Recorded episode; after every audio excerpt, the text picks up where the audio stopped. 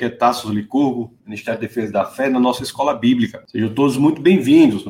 Meus queridos irmãos, vamos tratar sobre esse tema, né? Esse tema aí que hoje em dia tem sido tão importante para tantas pessoas. Como uma pessoa pode ter paz em meio às dificuldades, uma pessoa pode ter paz em meio aos problemas, como passar por esse mundo com a paz de Deus, com a paz que proveniente de Deus, que é a paz que excede todo o, o entendimento. Então nós vamos é, ver isso aí, ver isso aí. Uma, deixa eu só ajeitar aqui, eu vou transmitir a Uma coisa importante que nós temos é que todo mundo quer paz. Né? A paz é um, um sentimento que as pessoas buscam e de que precisam muito ter paz num mundo cheio de correrias e problemas, de conflitos, um mundo cheio de dificuldades, todo mundo quer paz. É, mas muitos acham isso algo muito longe, difícil de alcançar. Pode, alguns pensam assim: a paz é um sentimento que a pessoa pode ter até ocasionalmente, uma vez ou outra, mas não é um sentimento que pode que, que, que acham que podem ter constantemente.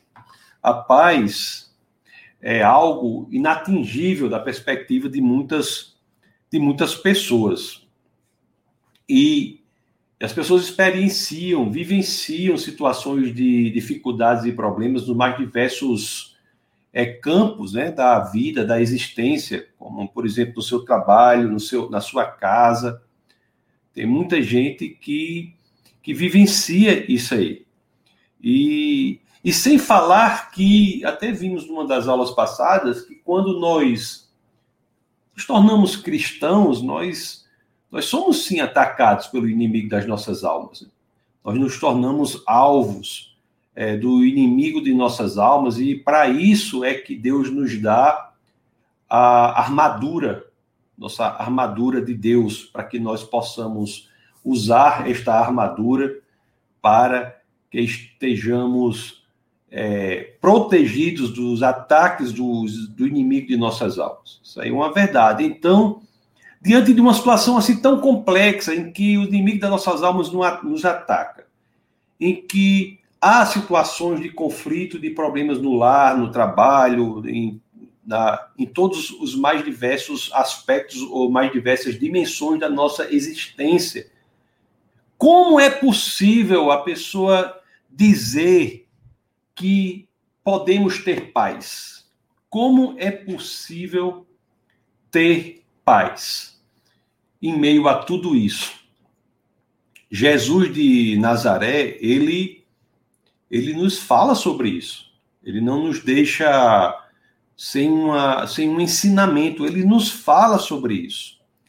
Lá no Evangelho de João, no capítulo 16, no verso 33, nós temos uma, uma passagem que é muito relevante para o que estamos vendo aqui. Deixa eu compartilhar com vocês. Aqui, você que está no Instagram talvez não veja, mas se você quiser ir para o YouTube, fica à vontade. É defesadafé.tv. Se você for lá para o YouTube, você vai ver que eu consigo compartilhar e as pessoas conseguem ver. Então, olha aqui no Evangelho de João, no capítulo 16, no verso 33, as escrituras dizem assim, ó registram essa passagem aqui de Jesus. Ele diz assim, ó, é, João 16, 33. Eu lhes disse essas coisas para que em mim vocês tenham paz. Então, a primeira coisa que nós vemos com base nas Escrituras é que é sim possível ter paz. É sim possível ter paz. Mas quando nós continuamos a leitura desse mesmo verso aqui, nós entendemos algo mais profundo ainda sobre o intuito de ter paz. Porque ele diz aqui, ó, eu lhes disse essas coisas para que em mim vocês tenham paz. Mas olha o que as escrituras continuam dizendo. Neste mundo vocês terão aflições, contudo tenham ânimo. Eu venci o mundo. Então, nós temos aqui duas situações. No mesmo verso, Jesus nos ensina que é possível ter paz. ele diz: Em mim, ele diz assim: Eu lhes disse as coisas para que em mim vocês tenham paz. Mas no mesmo verso ali, logo depois ele diz: Neste mundo vocês terão aflições. Então há dois conceitos aqui que têm de ser compatibilizados. O primeiro é que podemos ter paz, e o segundo é que teremos aflições, teremos problemas, teremos conflitos nesse mundo.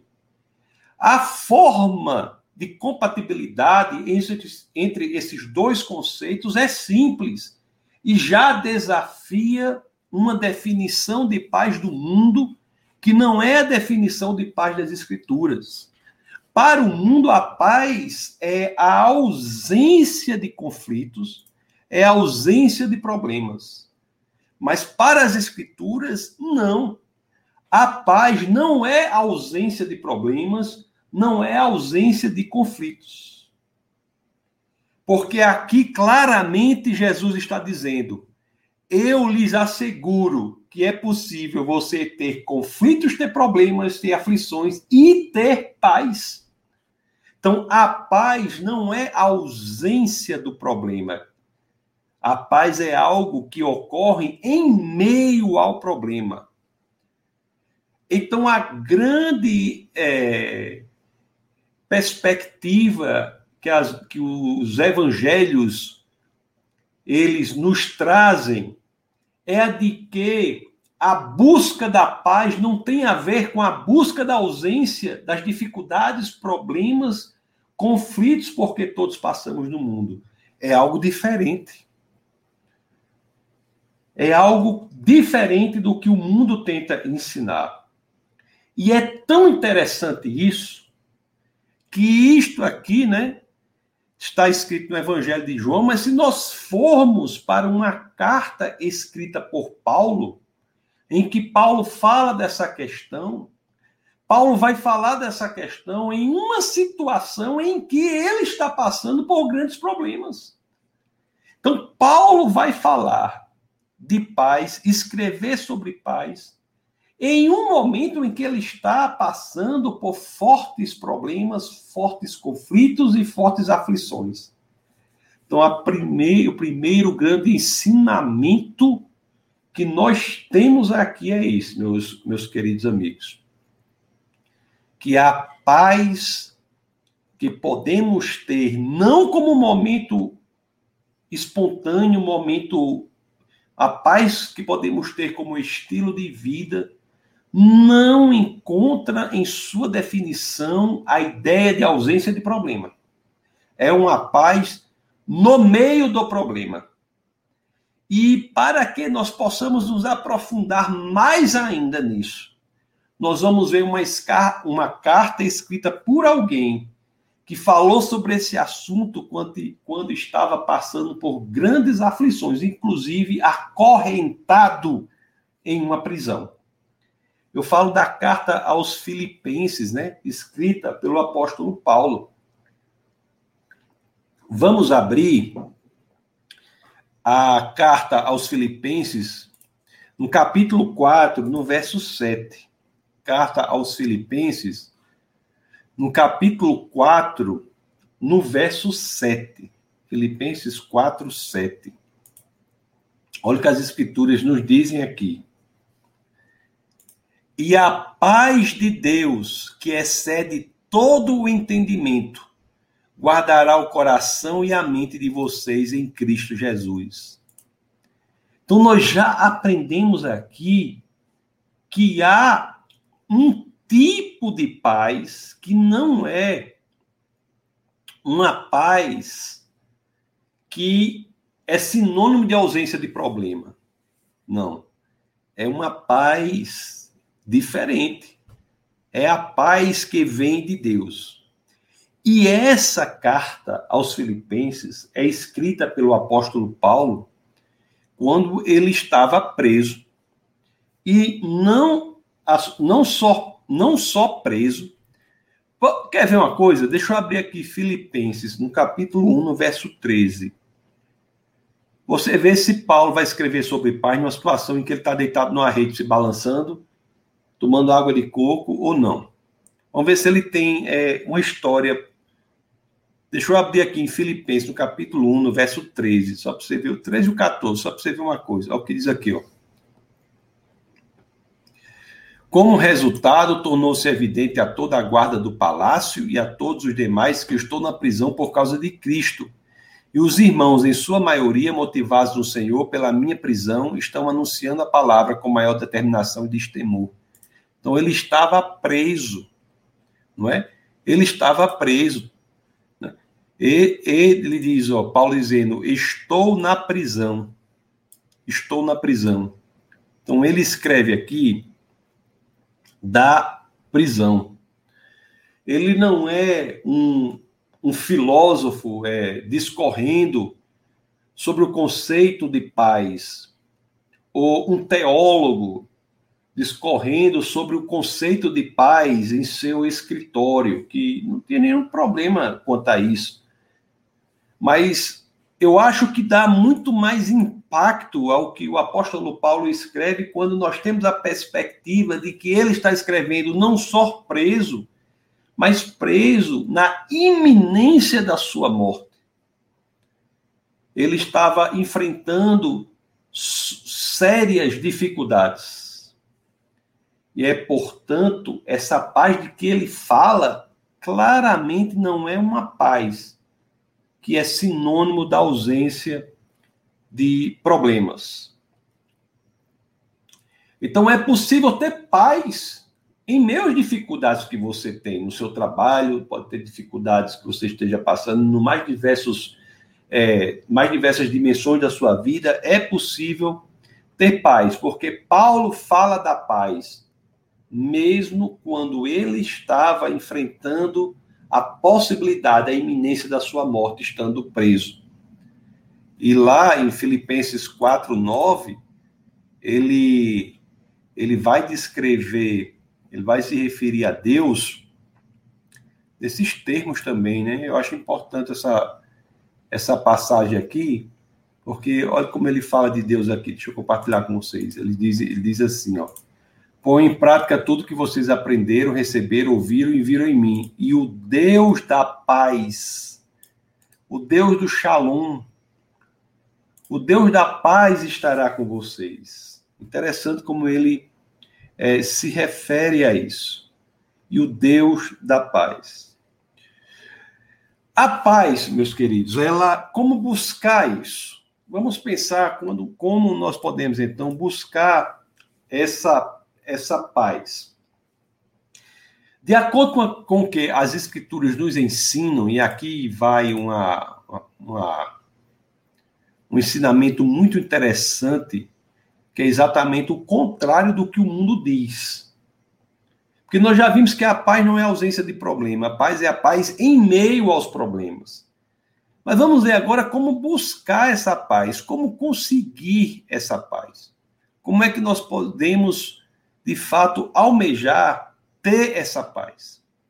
E nós vamos ver que os pilares sobre os quais, os, alic os alicerces sobre os quais essa paz é construída, está numa ordem diferente do que o mundo diz. E eu vou dizer aqui a você três pilares sobre os quais essa paz em meio aos problemas deve ser construída. E depois iremos discorrer sobre cada um desses pilares com base nas escrituras. O primeiro desses pilares para que nós tenhamos paz é que nós busquemos estar bem com Deus. O segundo pilar que as Escrituras nos trazem é que, após isso, nós busquemos tratar gentilmente todas as pessoas. E, por fim, o terceiro momento é que nós busquemos estar em paz em nosso coração, aprendendo como orar efetivamente. Então, você veja que essas três estratégias, nessa ordem, são que as Escrituras nos apresentam, conforme nós iremos ver com base nelas, o caminho de termos e buscarmos encontrarmos a paz em meio ao problema. primeiro buscando estar bem com Deus. Isso tem a ver também com ansiedade, tem a ver com tudo isso. Então, buscando estar bem com Deus, estando ok com Deus, fazendo a paz com Deus.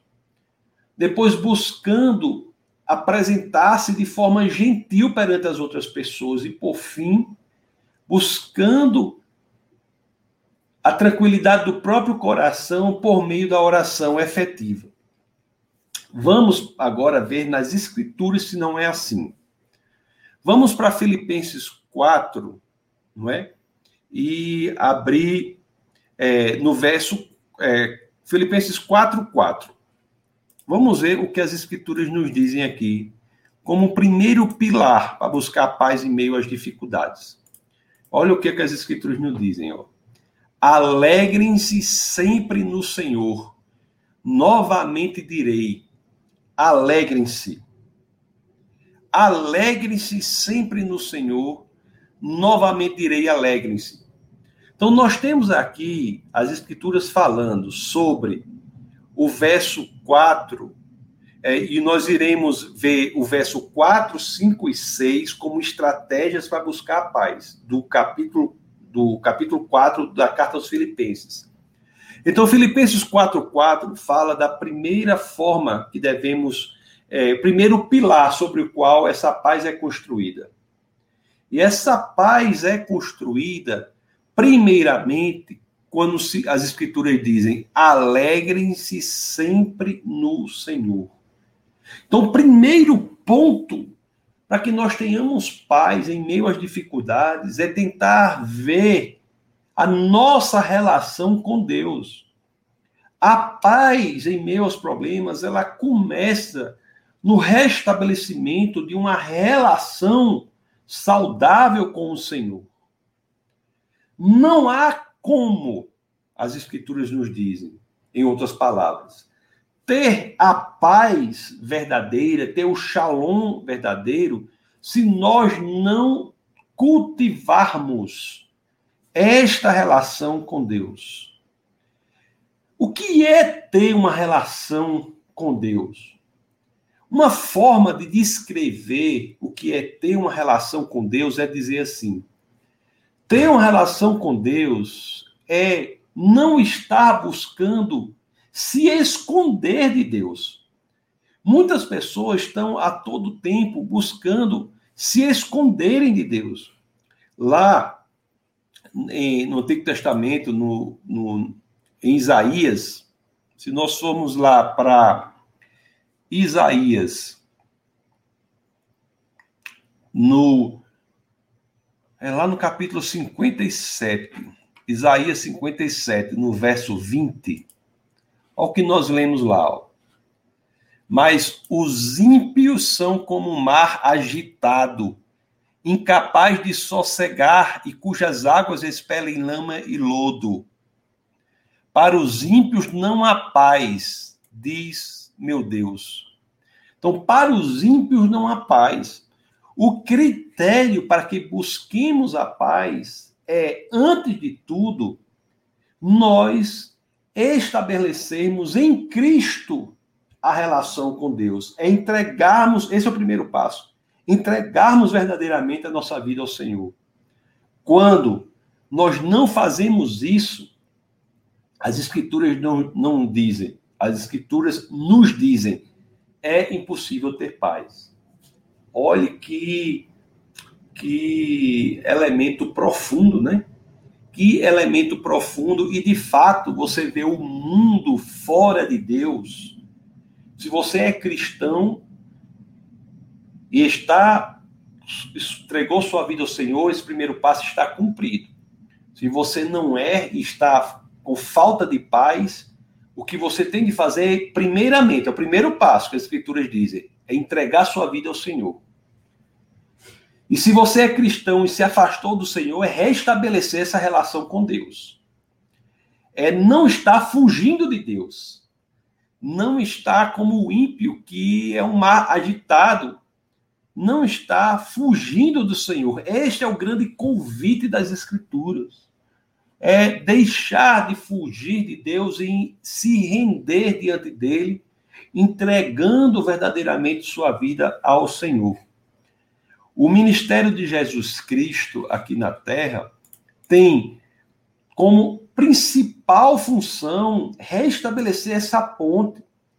E você veja que o mundo que as pessoas que não resolvem transitar essa ponte, as pessoas que não resolvem ir a Cristo para terem acesso ao relacionamento com Deus, elas estão verdadeiramente desesperadas neste mundo.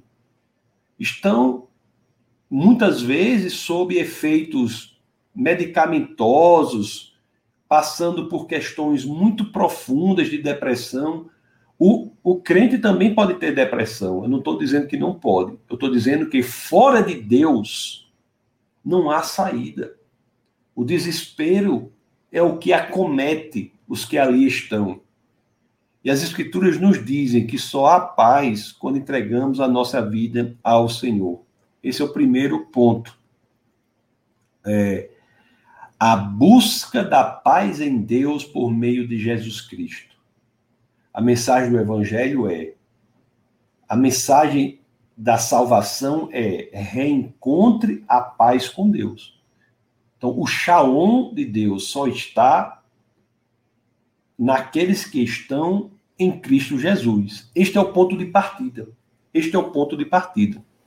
Agora, interessante que você veja que o mundo, depois eu vou deixar isso mais claro, o mundo ensina diferente. O mundo vai dizer que primeiro você tem que estar em paz consigo próprio, para depois você estar em paz com os outros e por fim você encontrar paz com Deus. Isso não é o que as escrituras dizem. As escrituras colocam como primeiro verso aqui em Filipenses 4:4, escrito pelo apóstolo Paulo, que o primeiro passo não é buscar paz com você mesmo nem é buscar paz com as outras pessoas. O primeiro passo é você buscar a paz com Deus.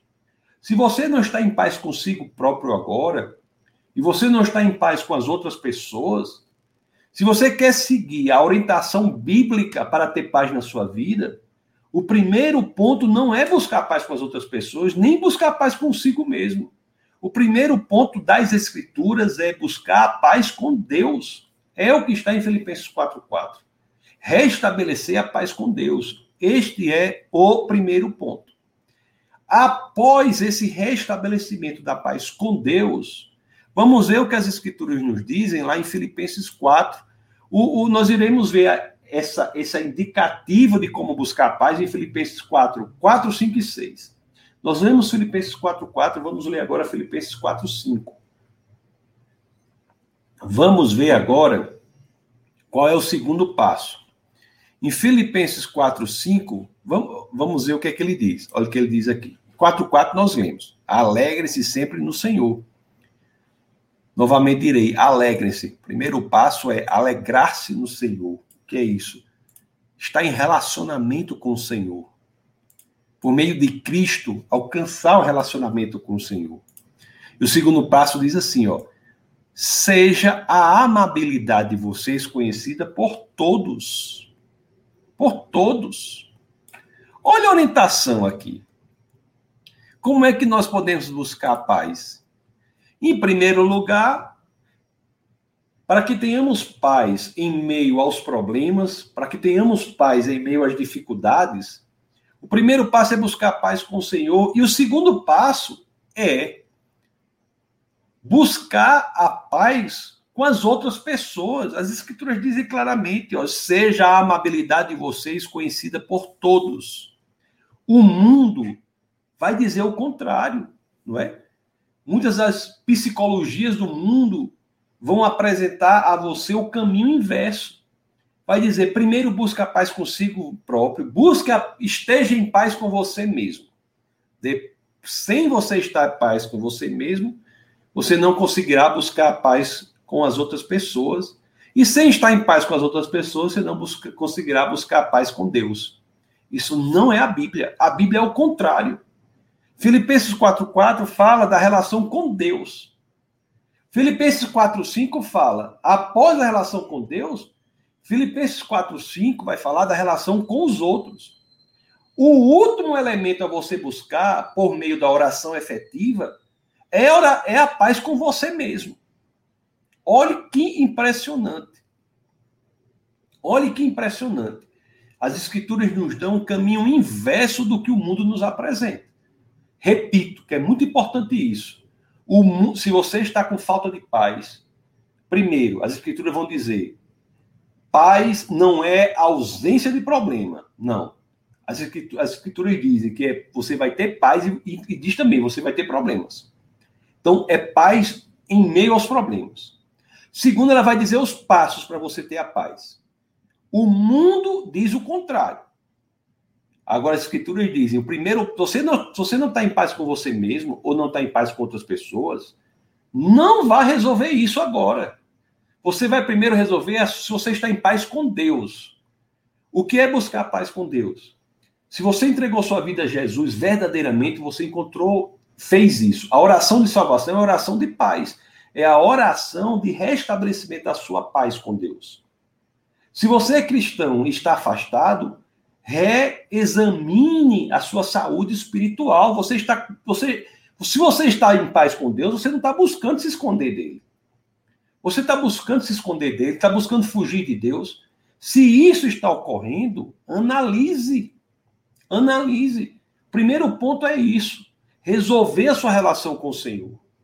E depois de resolver a sua relação com o Senhor, você ainda está com falta de paz interna, não vai resolver isso agora. Você vai resolver agora a sua relação com as outras pessoas. E o que, que as escrituras nos dizem sobre a sua relação com as outras pessoas? Filipenses 4:5, escrito por Paulo, que está numa prisão nesse momento em que ele escreve essa carta. Olha o que as escrituras dizem. Seja a amabilidade de vocês conhecida por todos.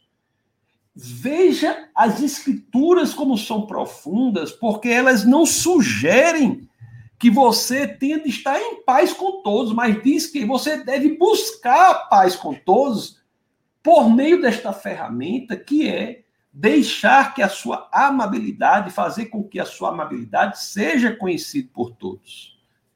Não é, muitas vezes, possível, execuível, realizável o estabelecimento da paz com todas as pessoas que estão ao seu redor. Porque não depende muitas vezes de você. Mas no que depender de você, as escrituras dizem que, que a, a sua amabilidade seja conhecida por todos. Quando Jesus diz, ame os seus inimigos, em certo sentido, ele está dizendo para você que você terá inimigos. No sentido amplo da palavra, você terá problemas com pessoas. Se Jesus diz ame seus inimigos, ele está considerando o fato de que neste mundo há pessoas com as quais você terá que se relacionar e você terá muitas vezes problemas. Mas diz, para que você não viva sem paz, depois de alcançar a paz com Cristo, ele diz, você tem que buscar paz com todas as pessoas. E buscar paz com todas as pessoas na metodologia que é colocada pela Bíblia, eu estou dizendo aqui o que a Bíblia diz, para que a gente consiga algo que é muito importante, que é buscar a paz, né? Muita gente, a paz é, um, é algo que muita gente, todos nós buscamos é, muito, né? Precisamos muito, de que todos nós precisamos muito. Então, depois de ter a paz com Deus, aí diz: seja a amabilidade de vocês conhecida por todas. É, não é, repito, já para que você fique tranquilo, não é que a Bíblia esteja dizendo que você tem de estar o tempo todo sem nenhum problema com as pessoas. Ela não está dizendo isso. Ela está dizendo outra coisa. Ela está dizendo no que depender de você. No que depender de você. A sua amabilidade tem que ser conhecida por, conhecida por todos. Alguém, certa vez, escreveu assim: o autor escreveu assim: diz que o conflito interpessoal é uma via de mão dupla. E sim, existem motoristas loucos vindo na direção contrária. O problema é que as escrituras, as escrituras não negam isso. O que as escrituras dizem é que no que depender de você, a sua amabilidade tem que ser conhecida por todos. Lá, inclusive, na carta aos Romanos, é, no capítulo 12, no verso 18, eu tenho a impressão que vale a pena até abrir lá, e você que está aqui no Instagram, se quiser acompanhar no YouTube, é só botar defesa da fé.tv. Lá na carta aos Romanos, no capítulo 12, no verso 18, as escrituras dizem assim, ó: Façam todo o possível para viver em paz com todos. Mais uma vez, da mesma forma que está lá em Filipenses, as escrituras não estão propondo que, que, cabe a nós que vivemos em paz com todos. Não. Ela não propõe isso porque ela sabe que não depende de você. Mas ela diz o quê? No que depender de você, você deve agir para viver em paz com todos. E lá em Filipenses 4, 5, a ferramenta que as escrituras nos ensinam para que isso seja alcançado é fazer com que a sua amabilidade seja conhecida de todos. É, isso é profundo. Isso é profundo, não é? Se você analisar bem, você vê que as escrituras elas, elas são realmente um raio-x da realidade, conseguem ver profundamente a realidade. Ele e, e aqui repito para você não se esquecer. Primeiro fala da sua paz com Deus, depois fala que sua amabilidade deve ser conhecida com todos, por todos. Fala da paz com as outras pessoas. E depois dessas duas coisas, é que as escrituras vão falar da sua paz interior, a paz do seu coração, por meio da oração efetiva. Olhe como é o oposto do que o mundo ensina. Então, às vezes, para nós que somos cristãos, né, temos de ter bastante cuidado, porque o mundo tem certas concepções que são praticamente é, tidas como verdadeiras, mas algumas das quais não são apenas diferentes das escrituras, mas são opostas às escrituras, como é o caso dessa. O mundo, repito, vai dizer, o que é que o mundo, você está sem paz, o que é que o mundo normalmente vai lhe dizer? Vai dizer assim: busque a paz consigo próprio. Se você está em paz consigo próprio, se você não está em paz com você, como você pode estar em paz com os outros? Aí vai dizer assim: e se você não está em paz com você e em paz com os outros, como você pode querer ter a paz com Deus? Isso é o que o mundo vai dizer. É o contrário do que as escrituras dizem. O contrário do que as escrituras dizem. A escritura diz assim: busca a paz com Deus. Você pode estar com o maior problema do mundo, com todo mundo. Você pode ser um Osama Bin Laden, um problema com Deus e o mundo. Entendeu? Osama Bin Laden pode ser menino de calça curta perto de você. Você pode estar com problema com você, um problema maior do mundo com você. A maior confusão interna, um turbilhão dentro da sua alma. Isso não tem nada a ver, isso não, você não é para tratar disso agora, é para você tratar de quê? Da paz com Deus. Buscou a paz com Deus. Segundo passo, que a sua amabilidade seja conhecida por todos. Buscar a paz com os outros. Quando essas duas coisas, e repito para que não haja, não haja mal entendido, não é que você tenha que ter paz com todo mundo, que não depende sempre de você. É o que? No que depender de você, tanto como, se, como Paulo diz na carta aos Filipenses, quanto na carta aos Romanos, no que depender de você, no que depender de você, você deve ter paz com todos. Em Filipenses diz, mostrar a sua amabilidade. Então, essas duas coisas, quando são é, buscadas e conseguidas nas Escrituras, é que as Escrituras vão dizer que o terceiro passo, que é a, que é a paz consigo próprio, ela se torna possível, ela se torna execuível. E o erro está em você achar que por, por estar absolutamente sem paz interior, está se sentindo mal, você deve resolver isso antes de resolver a paz com os outros e a paz com Deus. O, as escrituras dizem exatamente o contrário. É exatamente o oposto do que diz a psicologia popular, né? O, a concepção popular de psicologia é exatamente o oposto que as escrituras dizem. É exatamente o oposto que os programas de televisão vão, vão sugerir para você buscar a paz. É exatamente o oposto. É, o, o, a paz consigo próprio só é possível de ser conseguida após a paz com Deus e a paz com as outras pessoas. É isso que as escrituras dizem. As escrituras, elas pegam uma lógica que está de cabeça para baixo, que é a lógica do mundo, e colocam da forma correta. Não é? o, o, e você tem que saber isso. Porque senão você não vai conseguir a paz, que é tão importante. Não, é? não há paz para quem se esconde de Deus, essa é a primeira coisa. Não há paz para quem não busca é, ter paz com todas as pessoas, mesmo que eventualmente não tenha, mas deve buscar. Com isso é que você vai estar na posição que as Escrituras dizem, de buscar a paz consigo próprio, buscar a paz consigo próprio. E você tem aqui várias situações em que é, essa lógica é colocada na prática.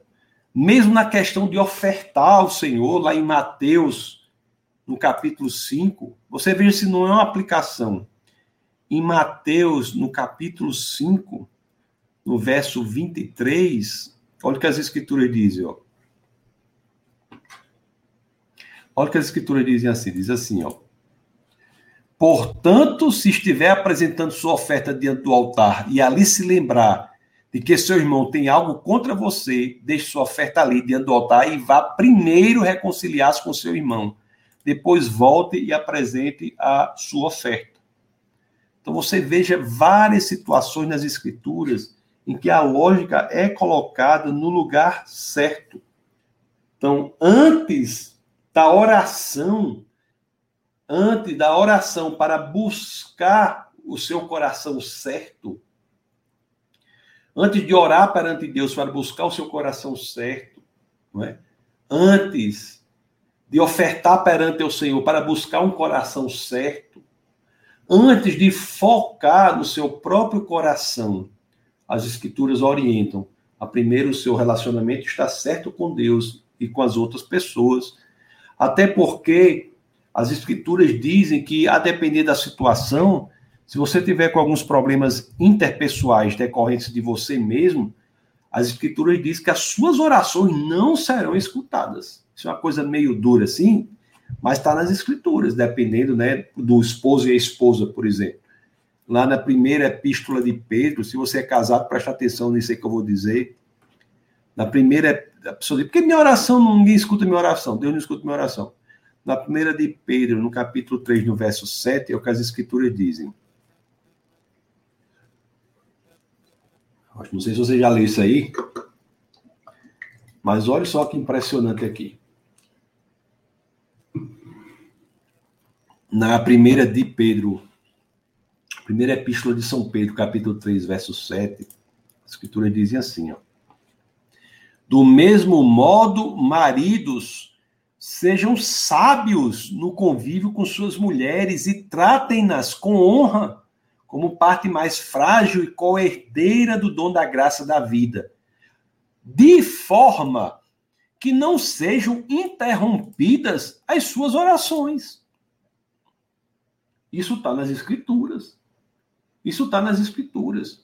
Então, o tratamento do esposo com a esposa tem o condão, a depender de como seja feito, de interromper as orações.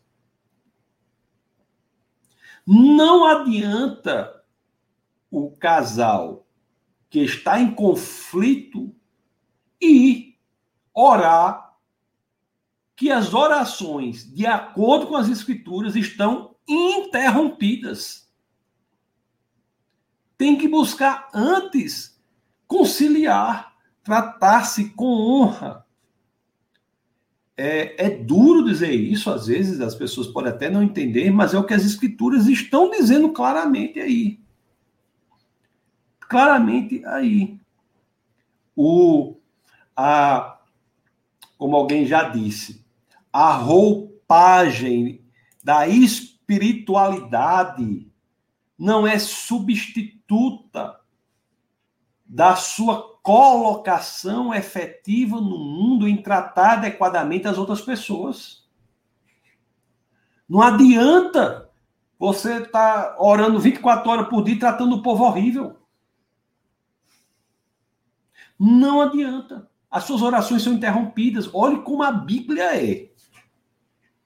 Não adianta.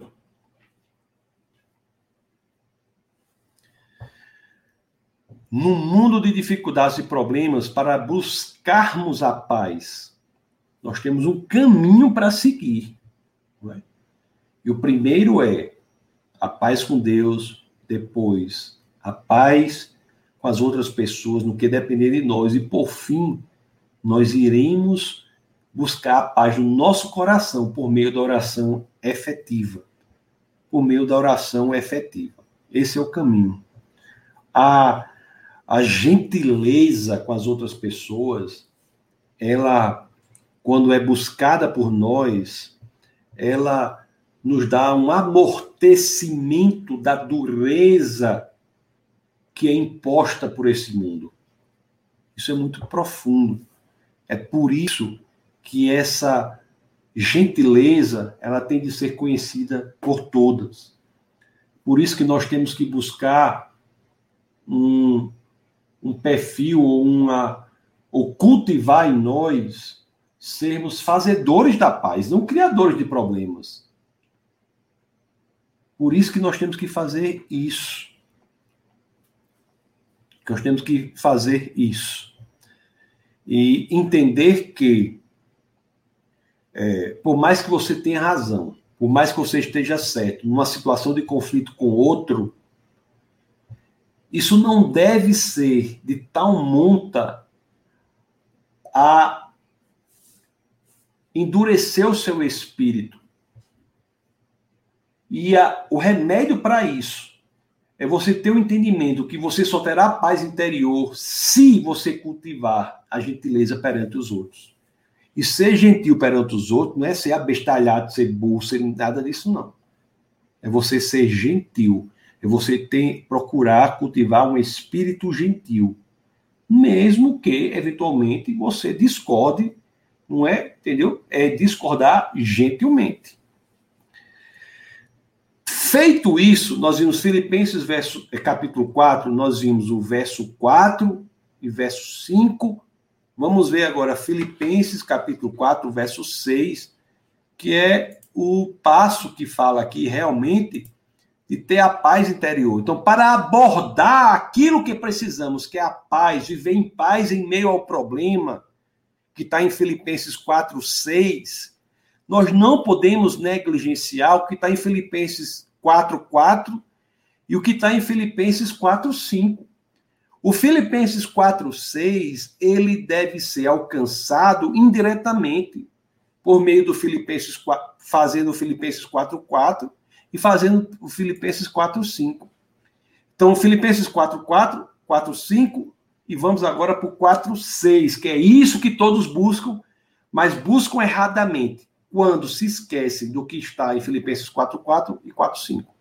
Vamos ver Filipenses 4.6. É isso que todo mundo quer. Olha o que diz aqui. Ó. Não andem ansiosos por coisa alguma. Não andem ansiosos por coisa alguma. Mas em tudo, pela oração e súplicas, e com ação de graças, apresentem seus pedidos a Deus. Então, as escrituras nos dizem aqui Após Filipenses 4.4, 4.5, 4.6, tem esse negócio aqui que é belíssimo, é tão importante hoje em dia, né? Que nos diz que não devemos andar ansiosos por coisa alguma. Mas como é que as Escrituras nos apresentam o caminho para que consigamos isso? Após o cumprimento do 4.4 e 4.5, olha o que o 4.6 diz. Não ande ansioso por coisa alguma, mas em tudo pela oração nós já aprendemos uma coisa aqui, né? Quando lemos Filipenses 4, 6. A, as nossas preocupações, ansiedades, feito o que está lá em Filipenses 4, 4 e 4, 5, não é? Buscar a paz com Deus e buscar a paz com os outros antes disso. Então, as nossas, as nossas preocupações, ansiedades, devem ser abordadas, combatidas por uma ferramenta chamada oração é a oração é a forma, quando efetiva, de atacar as preocupações interiores. Mas para isso, repito, reitero, reforço, o Filipenses 4, 4 e 4, 5 tem de ser abordado. Então, a oração, a, a ansiedade é um problema muito sério para o coração, né? Problema muito sério. Ela consome a alma da pessoa. A pessoa fica envolvida, presa naquilo. E se nós não usarmos as ferramentas que as escrituras nos ensinam para que lutemos contra a ansiedade, nós facilmente nos encontraremos numa situação de sermos escravos do medo. A ansiedade é um, um carrasco que nos leva à escravidão do medo. E nós não podemos querer estar em um ambiente assim. É? Em um ambiente assim. Nós temos que lutar contra isso. O... E quando nós vemos que o exército da ansiedade está querendo invadir a nossa alma, nós temos que entrar em batalha contra esse exército e a forma de lutar, de acordo com as escrituras, é a oração. A oração. Eu sei, pessoal, isso aqui também alguns dizem assim. Quando a gente fala é oração, eu já falei de Filipenses 4, 4, 4, 5, né? Aí eu não vou repetir tudo de novo, vocês não viram o vídeo, depois vocês vejam, porque esse 4, 6 só funciona se o 4, 4, 4, 5 forem feitos. Está aqui no vídeo, na aula que a gente começou. E chegou atrasado, veja do começo depois, que tudo que eu vou falar aqui só funciona se o Filipenses 4, 4 e o 4, 5 forem considerados. Aí eu falo no 4.6, a forma de lutar contra a ansiedade é oração. Só em dizer isso, muita gente já perde o interesse. Diz, meu amigo, pelo amor de Deus. Eu já orei, orei, orei, não resolveu, foi nada. Bom, nós temos que ver se a oração é efetiva. Né? Temos que ver o ensinamento do apóstolo quanto a como orar aqui em Filipenses 4, 6. E também sabemos que o fato de você ter orado uma vez ou duas e não ter dado certo, não é motivo para você abandonar, né? Tem uma história como tem uma história que o rapaz fala assim. É como a criança que foi para o seu primeiro dia de aula, né? Dia, na aula assim, de alfabetização, foi para a aula. Aí quando voltou, a mãe perguntou: e aí, foi bom? A criança disse: foi. Foi bom, mas eu acho que não vale a pena, não preciso ir mais não. Ou seja, se você orou e não deu certo, vamos ajustar a forma como essa oração está sendo feita. E vamos ajustar como? Vendo o que o apóstolo nos ensina nas escrituras. Porque oração não é apenas o. Muita gente acha que oração é o fato de você estar sofrendo de joelho, sofrendo não sei o quê. Não, não é oração. Você pode orar de joelho, não tem nenhum problema. Mas isso, nisso não se confunde ou não se define oração. Oração é algo mais, não é? Porque muita gente acha que oração é um exercício de pânico. Orar é ter pânico. Você, você, você coloca um, um, é um exercício de exteriorização do seu pânico. Só que no começo você faz assim, é, querido Pai, querido Deus, querido Senhor, aí faz o exercício de pânico. E no final você faz, em nome de Jesus, amém. Isso não é oração. Isso não é oração. Oração é diferente.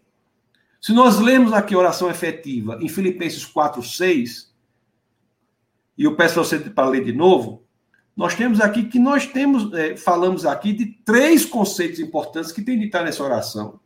Ó, não anda ansioso por coisa alguma, mas em tudo pela oração e súplicas e ação de graças. Né?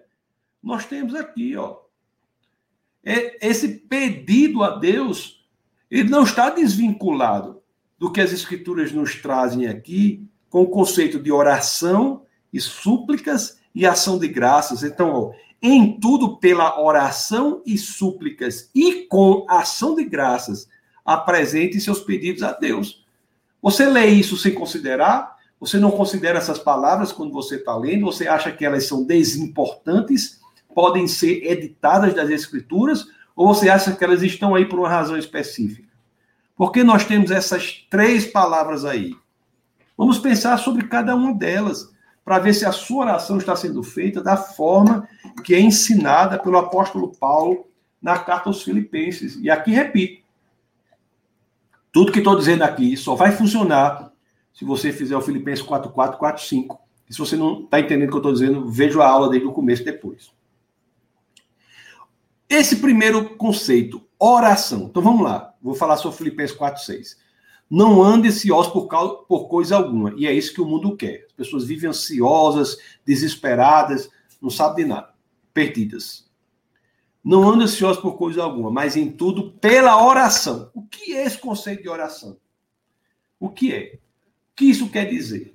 Então, antes, o que é que nós temos que fazer quando nós vamos, nos, vamos conversar com o Senhor? Primeiro, nós temos que entrar na presença de Deus.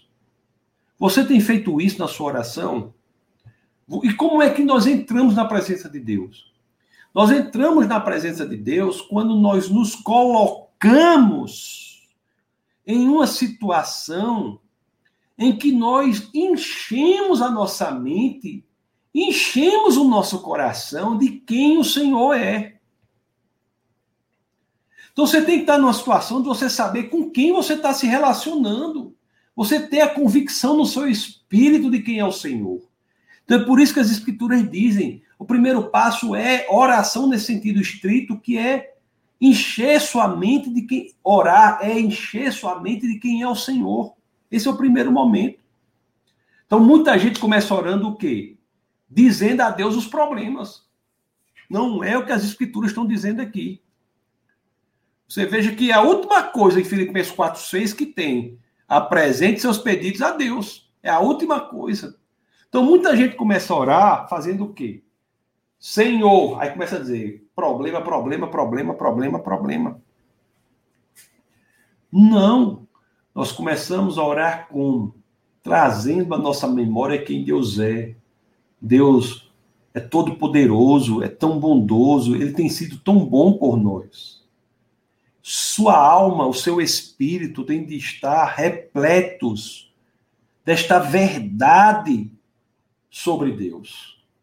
Isso, meus queridos, vai trabalhar nossa mente.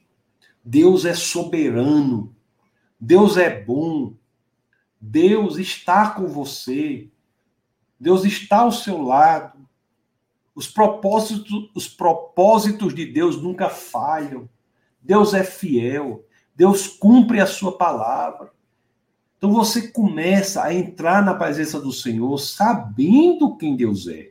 Não só sabendo intelectualmente, mas entrando na presença dele. Seu espírito começa a estar envolvido nessa concepção. Essas verdades passam a inundar a sua mente como se a mente fosse uma esponja e essas verdades passam a inundar a sua mente. É isso que as escrituras estão nos ensinando a fazer. É por isso, não é por outra razão, que a oração efetiva, muito, não é obrigado a ser assim, mas é aconselhável que seja, que oração efetiva ela se inicia, ou ela tem no seu primeiro momento, uma leitura bíblica. Por quê? É porque a leitura bíblica vai ajudar você a encher o seu espírito de quem Deus é. De quem Deus é. Então isso é muito importante. Você, você, por quê? Porque isso vai. É, não sei se você consegue ver adiante o que eu estou querendo lhe dizer. Porque quando você começa a fazer isso, você vai fortalecer veementemente a sua fé, porque você vai saber a quem mais na frente você fará o seu pedido, colocará as suas preocupações. Você vai ter o seu espírito é, trabalhado com as verdades profundas sobre Deus e você terá a convicção de que é a essa pessoa, o Deus Todo-Poderoso, Criador dos céus e da terra, que criou tudo a partir do nada, é a essa pessoa a quem você apresentará as suas demandas, as suas preocupações, a sua ansiedade. A sua ansiedade.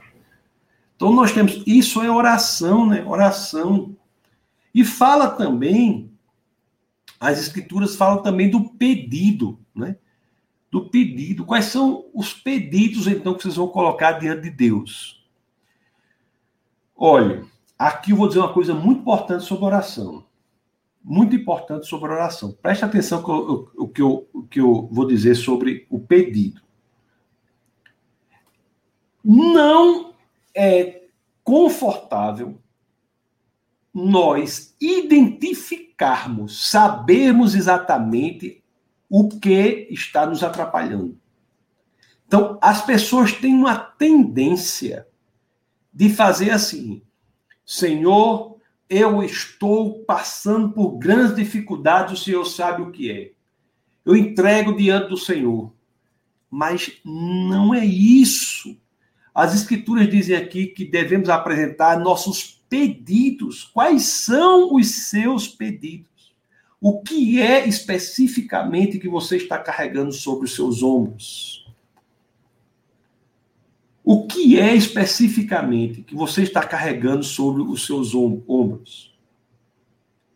Este, este grande peso que você traz sobre os seus ombros, se você tem um, uma, um grande saco de, cheio de coisas sobre os seus ombros, não entregue a Deus sem botar a mão nesse saco e saber especificamente o que está ali.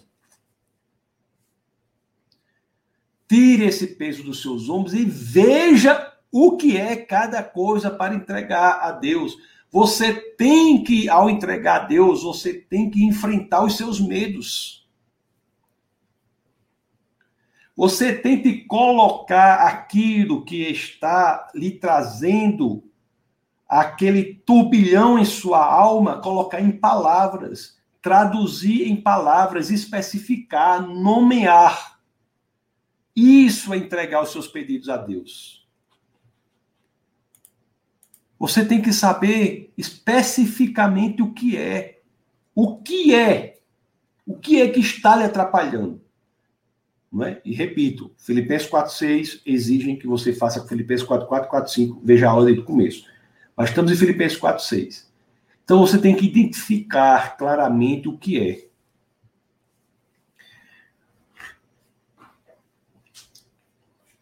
Meus amados irmãos, isso é muito importante não é?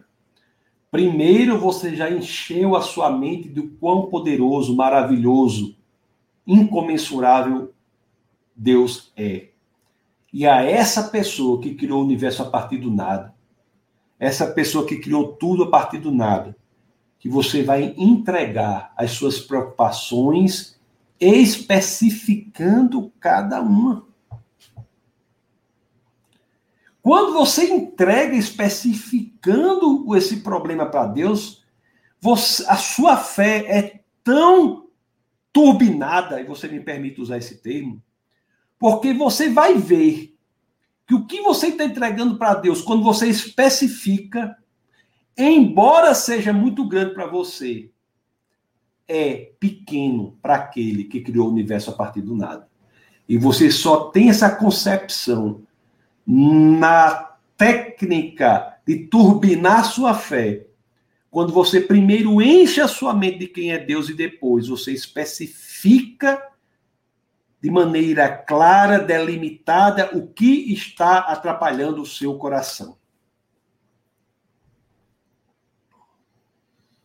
É interessante que as escrituras dizem o que mais em Filipenses 4, 6. Olha o que as escrituras dizem também em Filipenses 4, 6. Diz assim, né? E com ação de graças. E com ação de graças. Mais uma técnica profunda da vida cristã para que nós caminhemos durante o curto tempo em que passaremos aqui na terra com fé. Isso é muito ação de graças é algo que deve ser feito diariamente pelo cristão. Eu sempre digo, né, na igreja, digo sempre que eu tenho oportunidade, se tem um exercício que devemos cultivar sempre, é o de, é o de agradecer especificamente ao Senhor por tudo que ele tem sido feito, tem sido para nós e o que ele tem feito por nós. Você tem, inclusive, acho que lá em Josué, né, quando fez aquela reunião com os cristãos lá, a Terra Prometida, ele diz, né? Você deve ensinar, as palavras, ensinar a palavra aos filhos e dizer o que ele tem feito. dizer o que ele tem feito. Por quê, pessoal? A ação de graças tem uma função extremamente importante na oração. Ela, a ação de graças, orar, enchendo sua mente de Deus, depois apresentando especificamente os pedidos e agradecendo por tudo que Deus já fez na sua vida, vai trazer um equilíbrio à sua oração. Vai trazer um equilíbrio. Você vai ter um, um ponto objetivo de ação de Deus na sua vida para você saber como Deus atua. As pessoas que oram sem cultivar uma vida de ação de graças passam a uma esquizofrenia de achar que oração é entregar uma lista de compra para Deus, para tudo que Ele quer. Então, se você traz verdadeiramente à sua memória quem Deus é, o que Deus faz, você vai moldar, amadurecer, você vai fazer com, como se fosse um diamante e você vai lapidar os seus pedidos a Deus, porque você vai saber o que ele já fez por você.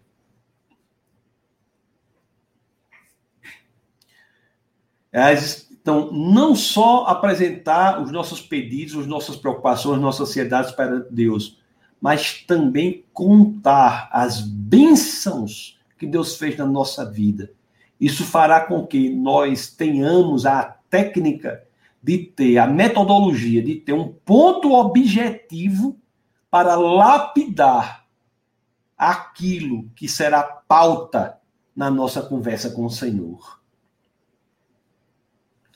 Salmos, o, o...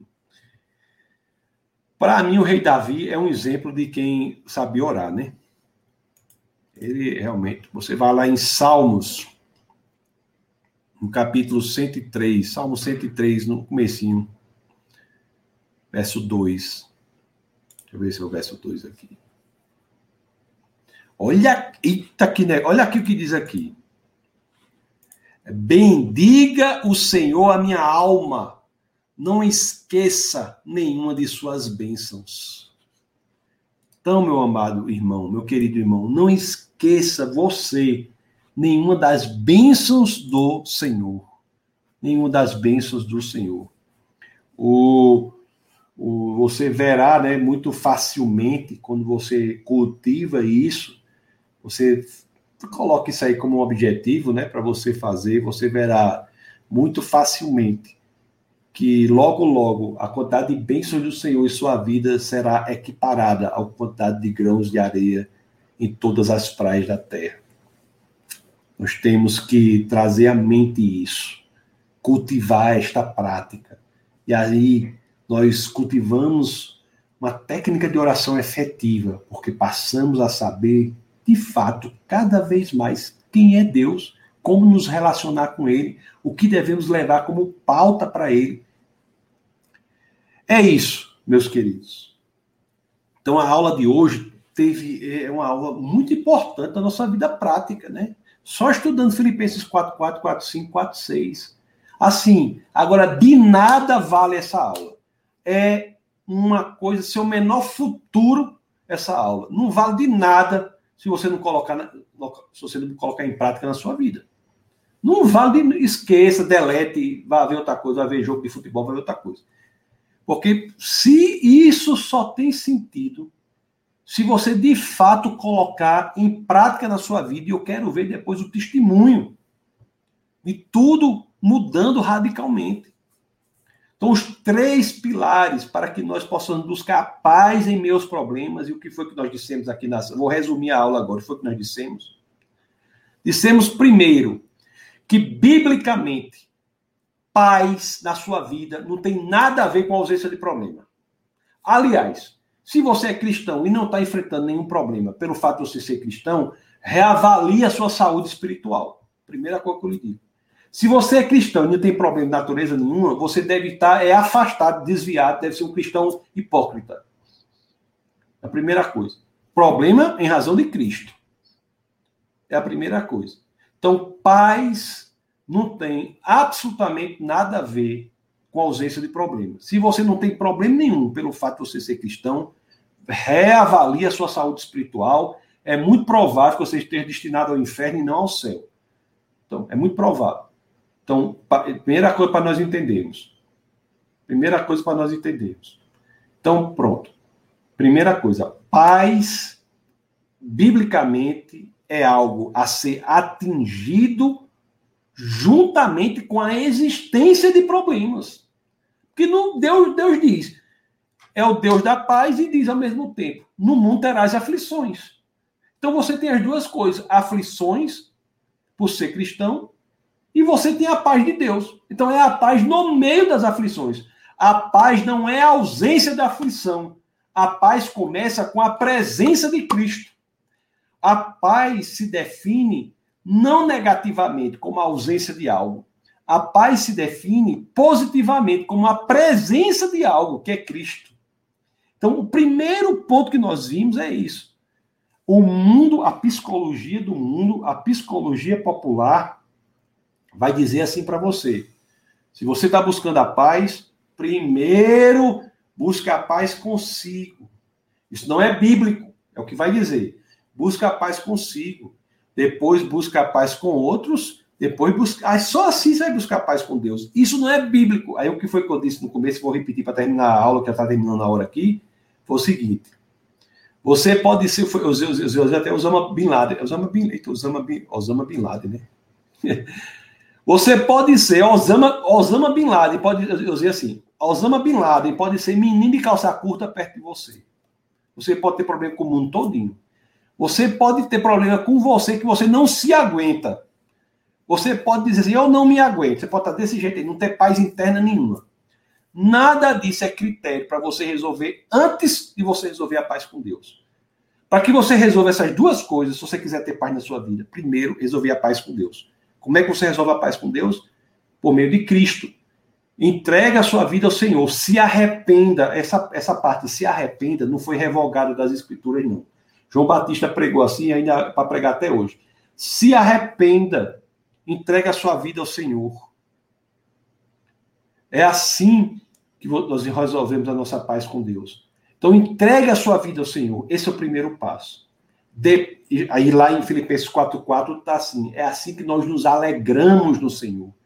Nós, nós restabelecemos a nossa relação com Deus por meio de Cristo. Foi Cristo Cristo veio aqui na Terra e, e o seu principal ministério foi reconstruir, reconstruir a ponte que, que, entre o homem e Deus. Reconstruir a ponte que foi destruída entre o homem e Deus. Foi o Deus que se fez homem, para que foi o Filho de Deus que se fez filho do homem, para que nós, filhos dos homens, pudéssemos nos fazer filhos de Deus. Então, Cristo fez isso. Então, entregando a sua vida ao Senhor, por meio de uma oração muito simples. Se você não entregou sua vida ao Senhor e quer entregar, aproveita e entregue logo aí. A oração basicamente é assim: Senhor, eu me arrependo. Agora, se você falar da boca para fora, se está no coração, também não adianta nada. Tem que ser genuinamente você dizendo: Senhor, eu me arrependo. Não é? Eu quero que o Senhor entre poderosamente na minha vida. Entrego minha vida ao Senhor. Se você fez isso de coração, está feito. É a oração ladrão na cruz também, é bem simplesinha. Isso aí, se você fez de coração, você restabeleceu. Não precisa ser em latim, hebraico, em grego, não precisa ser nada disso. O ladrão na cruz, a oração foi bem curtinha. É, é, Lembre-se de mim quando estiver no paraíso. E a resposta a essa oração de Jesus foi imediata. Ainda hoje estarás comigo no paraíso. Aquele ladrão tinha, tinha tomado café da manhã com Satanás e almoçar com Deus. Por conta dessa oração. Então, essa oração você faz para restabelecer a paz com Deus. Depois daí, aí Filipenses 4,5 nos diz que a sua gentileza, deixa eu ver como é que diz aqui na, na, na NVI. Filipenses 4,5 diz que a sua amabilidade seja conhecida de todos. Que depender de você, tenha paz com todos. Que não depender, você não tem o que fazer. Mas no que depender de você, tenha paz com todos. E por fim, por meio da oração, você busca paz no seu interior. E essa oração em Filipenses 4, 6 ela usa os conceitos de oração, súplica e ação de graça, né? Oração no sentido de você encher a sua mente de quem Deus é. Súplica, não é? Oração é, e pedidos também, pedidos a Deus. Então, o que você vai suplicar, os pedidos específicos, você vai delimitar aquilo que está atrapalhando o seu coração. E por fim, você vai entrar em ação de graças, trazer à memória o que Deus tem feito por você. Quando você faz isso, meus queridos, quando você faz o Filipenses 4:4, depois, deixa eu botar na tela aqui, que está no Instagram está vendo, mas no YouTube Defesa da Fé.tv, também está transmitindo no licur.tv. Olha o que diz aqui, ó. Quando você faz o Filipenses 4:4, faz o Filipenses 4:5, faz o Filipenses 4:6, aí chega o Filipenses 4:7. O Filipenses 4:7 chega. O povo quer o Filipenses 4:7 e se esquece do Filipenses 4:4, 4:5, 4:6. Aí chega o Filipenses 4:7 depois que você se dedicou e colocar na prática isso aí, o 4:4, 4:5, 4:6. Aí chega o 7 que diz assim, ó: "E a paz de Deus, que excede todo entendimento, guardará o coração e a mente de vocês em Cristo Jesus. Olhe que coisa impressionante. Essa promessa do Senhor, que se nós nos dedicarmos como exercício diário ao Filipenses 4:4, 4:5, 4:6, nós teremos o Filipenses 4:7 como uma promessa real mais valiosa do que ouro diamante. Meus queridos, eu digo a você, tem muita gente cheia de dinheiro que está desesperado. Vocês, vocês sabem disso, não precisa nem dizer. Está desesperado, não tem paz. Isso é mais valioso do que o ouro, o diamante, a prata. O que, isso é mais do que o Bitcoin. Eu sei mais nem o que dizer hoje em dia. É mais valioso. Se eu disser ouro, prata, está antigo, né? É mais valioso do que o Bitcoin, do que, do que essas coisas aí. É mais, mais valioso do que essas coisas, tudinho. Olha aqui, ó. E a paz de Deus, que excede todo entendimento, guardará o coração e a mente de vocês em Cristo Jesus. Isso daí é exatamente aquilo de que precisamos para levarmos adiante o projeto que Deus quer que nós desenvolvamos no nosso breve tempo aqui na Terra, que é refletir Cristo para o mundo perdido, ser luz para o mundo em trevas ser sal para o mundo em insosso. É isso. Que não, nunca querendo ser como o sol que tem luz própria, como eu sempre digo, mas nos colocando naquela situação de sermos a, como a lua que reflete a luz que é Cristo para o mundo em trevas. Uma noite de lua cheia é a luz, é a lua refletindo a luz do sol para o mundo em trevas. Nós cristãos somos, como a lua devemos, não temos luz própria, mas temos a posição de refletir a luz de Cristo para o mundo em trevas. E para que nós estejamos numa situação de ter paz para levarmos isso adiante, nós temos que colocar em prática Filipenses 4, 4, 4, 5, 4, 6. É isso, meus amados irmãos, né? que a paz que excede todo entendimento esteja com vocês. Cultive essas coisas, né? Re, é, analise esses passos, coloque em prática e depois me manda aí pelo Instagram, taços.licurgo, ou qualquer outro meio aí das mídias sociais, me manda o testemunho de que isso está funcionando. Né? Você pode estar passando por um problema extraordinário, um problema muito grande, você está passando por uma dificuldade impressionante, mas fazendo isso você tem uma promessa. Você saberá que o Deus incomensurável é muito maior de que qualquer, qualquer que seja o seu problema, mas identifique o seu problema, entregue ao Senhor em ação de graças, que Ele irá resolver, no sentido de que você terá paz em meio às dificuldades. Ok? São 10 e 19.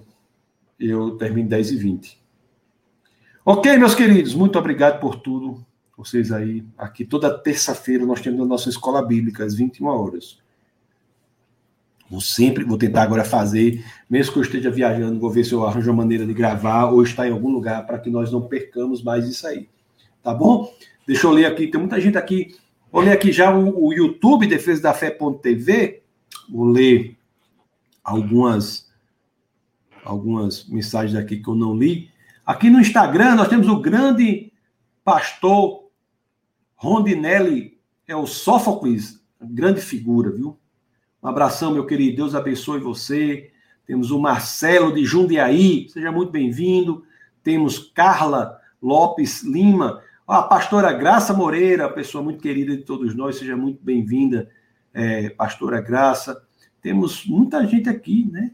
Messia, Vermer, Ilan Ferreira, Sidney, Rosi, Luiz Paulo, Gabriel, Felipe, Carlos, Carlos Sérgio, muito bem-vindo, meu querido. José Carlos, Marcolino. É a turma forte aqui, viu? Essa turma forte do Instagram. Fátima, sejam muito bem-vindos, viu? É uma grande alegria estar com vocês aqui toda terça-feira às 21 horas. Tá bom? Tem o Tony que está de Aracaju. Rapaz, Aracaju, terra boa, né? Aracaju, o pessoal gosta muito de açaí, açaí né? Em Aracaju. Tive já em Aracaju. Tira aí, é, como era o ministério lá das universidades, que eu esqueci o nome agora, o pessoal muito querido. Lá é o. Nem me lembro mais, mas é um pessoal muito querido aí. Carla tá aí. Muito querido, viu? Vocês que estão no Instagram, se quiserem, eu, eu sugiro que vocês se inscrevam lá no defesadafé.tv, tá bom? Deixa eu despedir aqui do pessoal do YouTube, depois eu me despeço de vocês do Instagram. Rapaz, nós temos aqui, ó. A turma tá toda aqui. Última pessoa que eu falei foi da grande Tásia Licurgo. A minha querida filha Tásia Licurgo está aqui. Então, Gislane está aqui. Marcos Antônio Costa e São Bernardo do Campo, em São Paulo. Muito bem-vindo, pastor Marco, Marcos Antônio. O Júnior estava no Instagram e veio para o YouTube.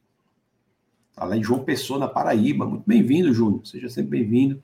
Nós temos o grande João Francelino e sua esposa Adriana. E Jordan deve estar em algum lugar nessa foto aí escondido. Tenho certeza que eu não estou vendo, mas eles devem estar aí. O grande Jordan, o filho querido deles. Gislane está lá no Crato. Ceará. Morei no, eu morei no Crato, três anos no Crato. Pessoa, lá na, eu congreguei na igreja, primeira igreja batista do Crato, do querido pastor Samuel Lobo e Marinila. Pessoas seríssimas, uma igreja seríssima. Então, quem estiver no Crato aí, visita a igreja, viu? Primeira igreja batista do Crato. Igreja muito querida. O grande Serrano está aqui grande Serrano. Serrano não disse muito aleluia hoje aqui, não. Pastor Judson, tá aqui, muito querido, pastor Judson, Mari, Marliette Soares, graça e paz, graça e paz. Olha aqui, Maria Borges está de Campo Limpo Paulista, interior de São Paulo. Interior de São Paulo é terra boa, né? Caio está aqui. Bem-vindo, Caio. Seja muito bem-vindo. Milena está aqui, a doutora Milena e sua, sua a mãe da. Ela, ela é mais conhecida como a mãe de Bruninha. É a mãe de Bruninha. Casada com o querido Bruno. Maria Ângela disse que é pai do Senhor, cheguei atrasada. Depois assiste o início dessa aula. É bom assistir o início dessa aula, porque fizer só a parte final sem o começo. Aqui o grande Ricardo, um homem de oração. Ele faz lá o. Ele lidera lá em Natal o, os encontros às segunda-feiras relógio de oração, né? Um abençoado Ricardo e sua esposa também, casal abençoado. E os seus sete e oito meninos que vêm a mais aí, fora os que já tem, que vem pela frente aí. Vai ter que comprar umas, comprar umas duas Kombi para levar a família toda. Pastor Alexandre está aqui, grande querido Pastor Alexandre. O, eita, ó, Ricardo, eu vi sua mensagem aqui. Aí só que eu vou botar agora, depois do que eu falei, viu, Ricardo? Você? Ô, oh, glória, verdade! Eita, olha aí. Tá vendo? Será que é verdade? Daniel, que bom que você gostou, Daniel, do, do nosso ensino. Simone está aqui também, graça e paz. A professora Erivânia está aqui, mulher de oração também. Seja muito bem-vinda. Daniel diz amém. O João diz boa, tarde, boa noite, muito bom estudo. Graças a Deus que tenha muitos problemas, mas com a ajuda do Senhor irei vencer a todos. Amém, João. Isso é uma verdade, viu? Coloque em prática, meu querido, que Deus é mais. Tá certo? O Antônio está aqui, da paz e graça. Ó, Lucas, Lucas e é, Carla Lopes Lima, tá lá de Conselheiro Lafayette. Já fui algumas vezes a Conselheiro Lafayette. Lá, turma, alto nível. Alto nível lá. Da, eu fui lá na PVN, né, na igreja PVN. Tem a Vânia de Fortaleza, enfim. É isso, pessoal. Muito obrigado pela presença de vocês, viu? Vocês são uma bênção. Continue firmes aí, vamos colocar em prática isso que nós vimos hoje, tá bom? Eu quero ver os. É... Ah, o Tony falou Unicultua, exato, era o, era o ministério lá de Sergipe, que eu tive há alguns anos lá para participar de um evento nas universidades. Abraço a turma toda de lá, viu? Acho que é Gabriela, né? A presidente, Gabi, né? A presidente, lá, se eu não me engano, pessoa muito, muito querida, viu? Dê um abraço lá na turma todos, tá bom? É, Tony Tenório. Pessoal, vou me despedir aqui do, do Instagram. É, meus queridos, Deus abençoe vocês poderosamente, viu? Do Instagram, terça-feira, estamos de volta aqui às 21 horas com a nossa escola bíblica. E, e nós iremos estudar um pouco, é, com base no livro de Hebreus, o que é que acontece quando nós é, é, morremos, o que, Jesus, o que a morte de Jesus influenciou no que diz respeito ao nosso futuro após essa vida. Tá bom? Vamos estudar isso aí na próxima aula. Então, até mais vocês do Instagram, e deu, ou do Instagram, vou me despedir depois. Vocês do. É, do. É tanta coisa. YouTube e Facebook, né? Vocês do Facebook do YouTube, Deus abençoe você poderosamente. Nunca se esqueça, aqui no Defesa da Fé, é proibido não pensar. Fique na paz do Senhor, pessoal do YouTube aí e do Facebook. Valeu.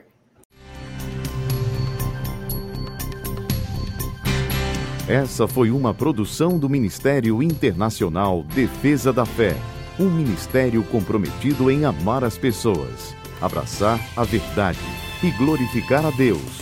Para saber mais sobre o que fazemos, acesse defesadafé.org.